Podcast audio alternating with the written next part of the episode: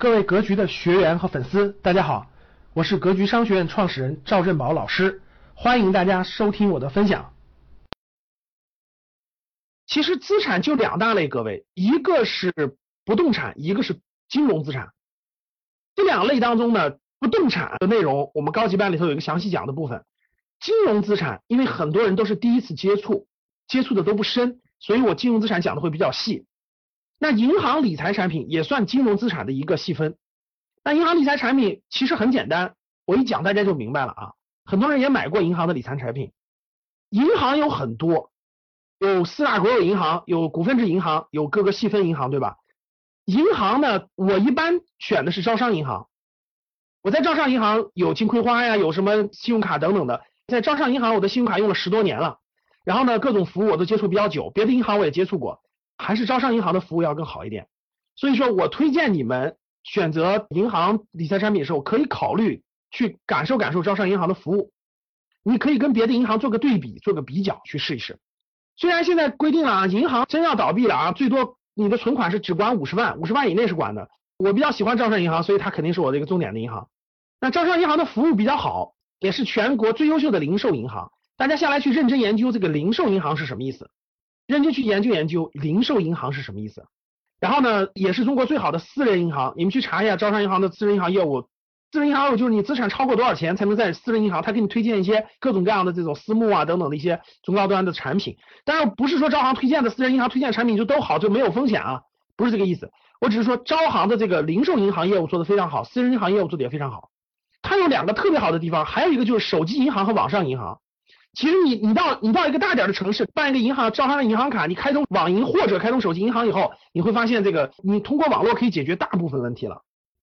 然后呢，理财产品，理财产品呢，网上银行和手机银行里面有丰富的理财产品的介绍。理财产品分为不同的期限，大家知道，有这个短期的，比如说每天都可以取的，每天都可以存的，有一个月的，有三十天的，有一百八十天的，回报不一样，但是都是各种理财产品，很容易理解。举个例子啊，比如说你开通了招商银行的网银，点开那个理财产品那个页面，它就会把那产品都陈列出来了。银行的理财产品，它主要买的是什么呢？就银行这个理财产品，它主要持有的是什么资产呢？所以大家看我讲的时候，一定要你一定要明白，不管你把钱去买什么，你一定要知道你的钱到底买了什么东西，这是非常非常重要的一点，一个安全提安全这个提示，就是你买的这种金融资产，它。他用你的钱去干嘛了？比如说你买了很多 P to P 以后，你根本就不知道他拿你的钱去干什么了，这就风险巨大。价值标的不知道是什么东西。那银行的理财产品呢，都是持有什么资产呢？银行理财产品都是持有的资产包括债券。债券我有一个知识点讲过债券，你们下来可以看这个知识点就知道了。债券呢，它持有的比如说国债。国家的债券、央行的债券、银行间债券、企业债券，它都持有的是债券，还有银行间的债券、金融机构间的债券，还有一些货币基金。货币基金就类似于余额宝这样的，就是货币基金。债券和金融债大家好理解，就是互相借钱的这个那个债。货币基金就是一年以内的这种货币的短期借款，短期的这种这种资金的这个往来，短就是货币基金。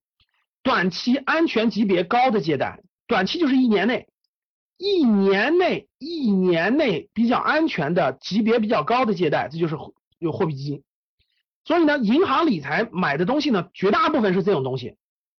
当然，有没有有的银行碰一些高风险的呢？也有。比如说，民生银行前一阵不是出事了，对吧？三十个亿的这个银行理财买了飞单了，就是被这个支行的行长把这些钱买别的去了。有没有这种风险呢？银行理财也是有一定，也是有点风险的。但是估计本金安全没什么大问题，民生那个也会解决。但是银行理财要看你买的什么级别的啊。我问大家一个问题：银行理财会不会亏本？刚才我讲的是银行的假理财飞单，就走的是银行外渠道，内部员工走的外渠道。我说的就是正规的银行理财会不会亏本？感谢大家的收听，本期就到这里。想互动交流学习，请加微信二八幺四。七八三幺三二二八幺四七八三幺三二，欢迎订阅收藏，咱们下期再见。